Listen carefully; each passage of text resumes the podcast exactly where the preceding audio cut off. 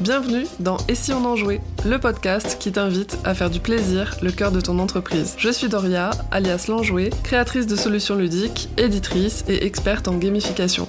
J'aide les entrepreneurs à ajouter la pincée de fun qui manque à leurs entreprises pour qu'elles soient encore plus savoureuses. Dans ce podcast, découvre comment développer une vision ludique de l'entrepreneuriat et comment créer des expériences engageantes pour tes clients et clientes grâce aux solutions ludiques. Pareil au décollage? C'est parti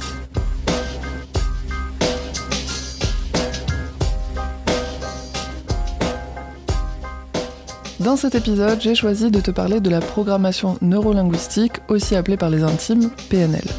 J'ai décidé de t'en parler parce que j'en parle de temps en temps dans mes contenus et c'est aussi une de mes formations. Je suis certifiée en programmation neurolinguistique et c'est quelque chose que j'utilise, c'est un des outils que j'utilise dans ma pratique professionnelle. Donc je me suis dit que ce serait intéressant que tu saches un petit peu de quoi je parle. C'est une approche et un outil qui a énormément changé ma vie au quotidien. Et comme je te le disais, c'est aussi quelque chose que j'utilise dans ma pratique pro, notamment pour interagir avec ma clientèle, mais aussi pour designer des gamifications respectueuses à impact positif sur les individus. Je vais donc t'en dire un peu plus pour lever le voile sur ce qui se cache derrière ce nom intrigant et ma foi pas super sexy. La PNL est une méthodologie qui a été élaborée dans les années 70 par John Grinder et Richard Bandler, deux psychologues. Le premier était également professeur de linguistique, alors que le second était aussi mathématicien et informaticien, et tu verras, c'est important pour la suite. Ensemble, ils étudient le travail de Milton Erickson, le papa de l'hypnose ericksonienne, Virginia Satir, une thérapeute familiale, et Fritz Perls, un psychothérapeute, tous trois bénéficiant d'une grande renommée. C'est en analysant leurs procédés qu'ils repèrent finalement les techniques qui ont été efficaces et qu'ils créent un modèle réutilisable. Pour exprimer le fonctionnement des comportements humains, la PNL utilise la métaphore de l'ordinateur. On va parler de programmation et de déprogrammation. Alors comme ça, ça te paraît peut-être un peu froid, mais en fait, tu vas voir, ça fait beaucoup de sens. Comme les ordinateurs, nous, les êtres humains, on aurait des programmes, des logiciels qui vont s'installer tout au long de notre vie. Une fois qu'ils sont installés, ils vont fonctionner un peu en tâche de fond, sans même finalement qu'on y prête attention, ça devient un peu des automatismes. C'est un peu comme les logiciels qui tournent sur ton PC mais que tu ne vas pas forcément ouvrir tous les jours. Ils sont là, ils font leur taf, mais finalement, t'oublies un petit peu leur existence. Dans l'ensemble des logiciels qu'on installerait en une vie, il y en aurait qu'on a choisi et qu'on a consciemment installés, comme par exemple ceux pour marcher, manger, parler, et tout ce qui concerne finalement l'acquisition de compétences ou de connaissances volontaires. Mais il y aurait aussi des logiciels qui se sont installés un petit peu en fufu, en cachette, en mode ninja, sans vraiment qu'on s'en rende compte, finalement, qui se sont installés de manière inconsciente. Parmi ceux-là, ceux qui se sont installés en mode ninja et qu'on n'aurait pas forcément demandé, il y en a qui sont agréables, adaptés et qui peuvent très bien nous convenir, et du coup c'est très cool. Mais il y en a d'autres qui, au contraire, génèrent des pensées, des émotions ou des comportements qui ne nous conviennent pas ou qu'on trouve inadaptés dans tel ou tel contexte. Et là, tout de suite, c'est beaucoup moins cool. Lorsqu'un logiciel sur un ordinateur fonctionne mal, qu'il est buggé ou obsolète, ou encore que tu veux simplement plus l'utiliser, tu le mets à jour ou bien tu le désinstalles tout simplement en 2-3 clics. Pour les êtres humains, c'est un peu là que ça se complique on n'est pas vraiment livré avec une notice, il n'y a pas de point exé que tu peux lancer pour désinstaller ou rebooter la machine. Il ne suffit pas de dire ce comportement, je n'en veux plus, je désinstalle et je remplace par un nouveau. Bien que, il faut admettre que ce serait super chouette de pouvoir faire comme Neo dans Matrix et d'apprendre le kung fu en 2.2 branché en USB 2. Chouette et un peu flippant aussi. Ce qu'on peut faire avec la PNL, c'est déjà identifier les logiciels installés, tout du moins une partie, puisqu'ils sont des milliers en réalité, et une fois identifiés, on va pouvoir laisser les logiciels qui nous conviennent et désinstaller ceux qui ne nous conviennent pas. Soit pour libérer de l'espace sur le disque dur, soit pour les remplacer par quelque chose qui convient mieux. On a vu donc le P de PNL, programmation, mais alors qu'en est-il de neurolinguistique? Neurolinguistique fait référence au lien que font Grinder et Bandler entre le cerveau, le système nerveux et le langage les automatismes que nous construisons tout au long de notre vie, finalement, influencent notre manière de percevoir, de penser, d'agir, et vont se manifester dans notre parole, dans le choix de nos mots, la façon dont on va parler, se raconter et interagir avec les autres. Autrement dit, les programmes impactent le langage et le langage va impacter les programmes. D'un côté, les mots que j'utilise pour parler de moi, des autres ou du monde vont donner une indication des logiciels, conscients ou inconscients, qui sont installés dans mon ordinateur intérieur.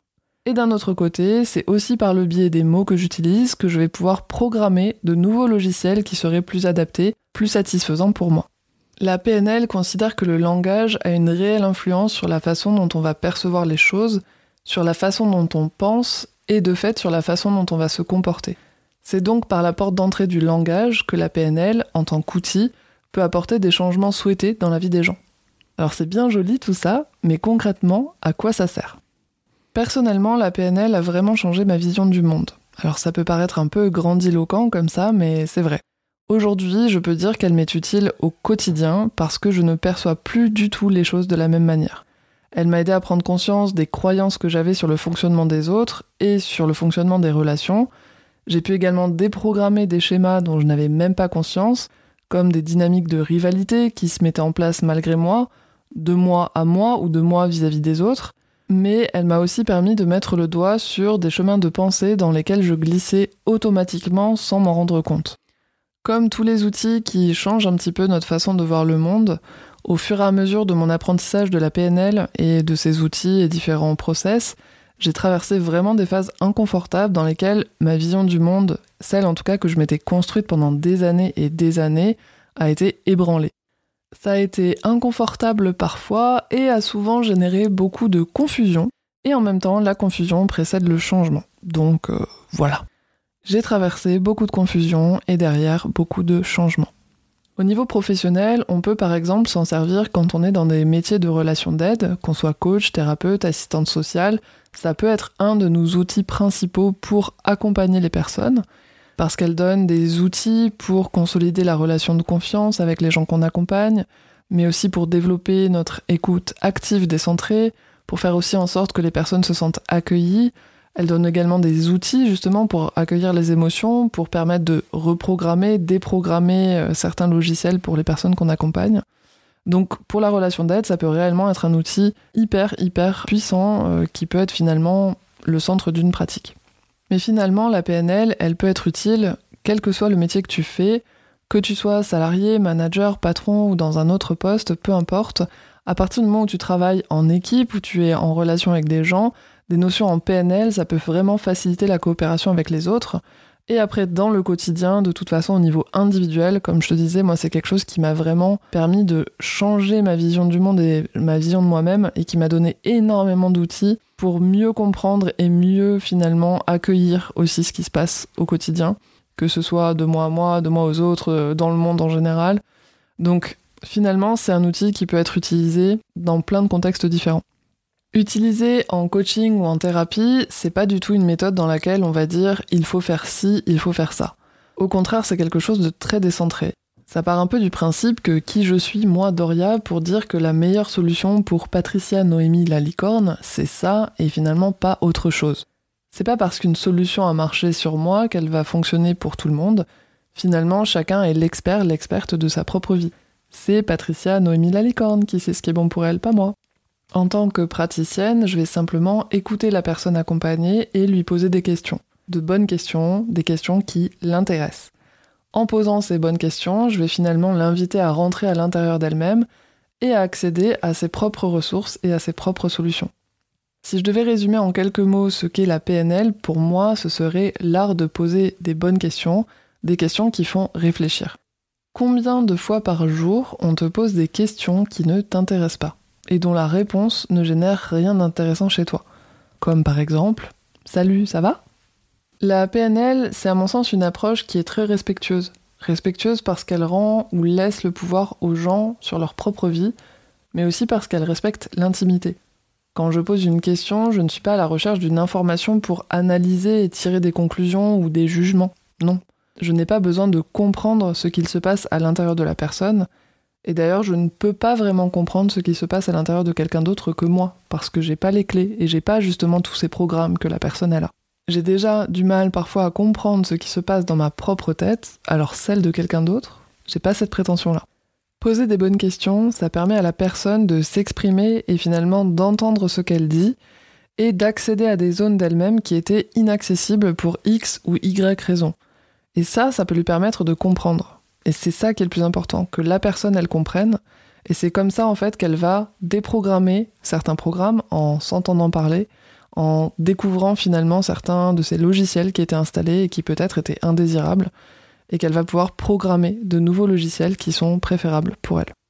En résumé, la PNL, c'est utiliser le langage, et en particulier les questions, pour communiquer et coopérer avec les autres et avec soi-même, que ce soit pour accéder à des ressources et à des solutions personnelles, ou pour déprogrammer des schémas indésirables.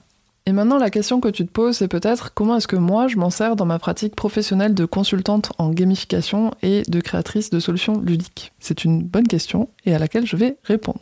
Déjà, je me sers de toutes les clés que propose la PNL pour faciliter la communication et le relationnel avec ma clientèle. Ça déjà, c'est important. Mais je m'en sers également pour questionner les objectifs, les solutions explorées, les envies, les besoins et les blocages dans tout projet. Et enfin, la façon dont elle a changé ma vision du monde, ça me permet aussi d'anticiper d'éventuels effets indésirables de certaines expériences, et notamment d'expériences gamifiées. Par exemple, c'est notamment la PNL qui va me permettre de me projeter dans le type d'émotion ou de postulat qu'une gamification va pouvoir générer, que ce soit celle que moi je crée ou celle que ma clientèle va créer. Ça, ça me permet donc de déterminer si l'expérience qui est prévue, si le design, il est finalement adapté ou pas, et donc d'ajuster l'expérience en fonction. C'est un peu comme un garde-fou pour m'assurer que je ne glisse pas, par inadvertance, parce que c'est sûr que je n'y glisserai jamais volontairement, dans le dark side de la gamification dont je parle souvent. Finalement, dans la PNL, il y a des outils très spécifiques à utiliser dans des contextes précis, notamment d'accompagnement, et cela, je m'en sers un peu moins aujourd'hui dans le contexte de l'enjoué, puisque ça va plutôt aller toucher la déprogrammation d'émotions indésirables, de comportements indésirables, et c'est pas vraiment ce que je fais dans le cadre de mon activité, puisque je m'adresse à des professionnels. En revanche, tous les outils de compréhension, d'analyse, mais aussi de facilitation relationnelle ou d'apaisement personnel, ça c'est des outils qui me guident au quotidien de manière presque inconsciente maintenant pour certains.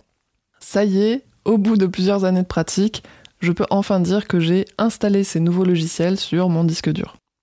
On arrive donc à la fin de cet épisode qui, je l'espère, aura levé une part du mystère sur la programmation neurolinguistique, donc j'espère que tu y vois plus clair. Si jamais tu veux creuser le sujet, pour commencer, je te conseille le livre de Richard Bandler, Un cerveau pour changer. Je te mets le lien dans la description. Si jamais tu veux en discuter avec moi, tu sais où me trouver sur Insta, n'hésite pas à m'envoyer un petit DM. J'espère que l'épisode t'a plu.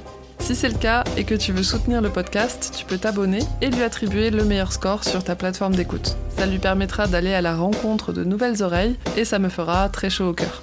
Comme j'ai envie que ce podcast soit interactif et participatif, de temps en temps je ferai un épisode à partir d'un sujet proposé par un auditeur ou une auditrice et aussi des épisodes FAQ. Tu peux donc me soumettre une question ou un sujet en lien avec la création ou l'édition de jeux, la gamification, les serious games, le ludique en général, le mindset ou l'entrepreneuriat. Et pour ce faire, tu peux m'écrire sur contact.doriaroustan.fr ou remplir le formulaire de la boîte à sujet. Tu peux également me suivre et ou me faire coucou sur les différents réseaux sociaux l'enjoué sur LinkedIn et at doria.enjoué sur Insta et Facebook. Je mets bien sûr tous les liens dans la description de cet épisode.